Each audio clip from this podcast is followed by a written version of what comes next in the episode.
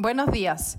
Hoy jueves 29 de julio les damos la bienvenida a BTG Outlook, donde entregaremos información de FX y aperturas de mercados para el día de hoy.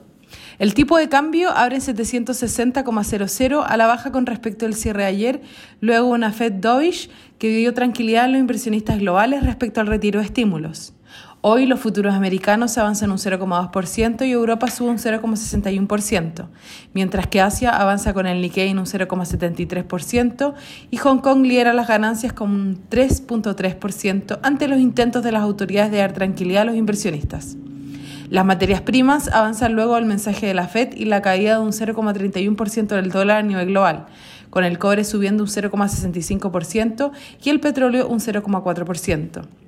Si bien los oficiales de la Fed han iniciado la conversación de cuándo reducir los estímulos, ayer Jerome Powell reafirmó que aún existe camino por recorrer y no hay suficiente progreso económico para disminuir la compra de activos, impulsando el apetito por riesgo.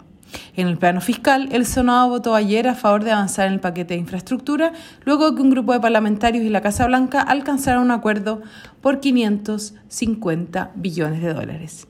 Hoy se publicaron una serie de datos en Estados Unidos con el PIB del segundo trimestre anotando un alza de 6,5% bajo el 8,4% esperado por el consenso, mientras que el consumo personal aumentó en 11,8% sobre el 10,5% esperado.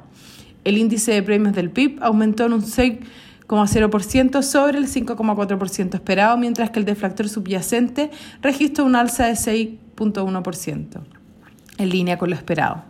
Las peticiones iniciales de desempleo alcanzaron los 400.000 la semana pasada, levemente sobre los 385.000 esperados. En Alemania, el IPC de julio avanzó un 0,9% sobre el 0,6% esperado por el consenso.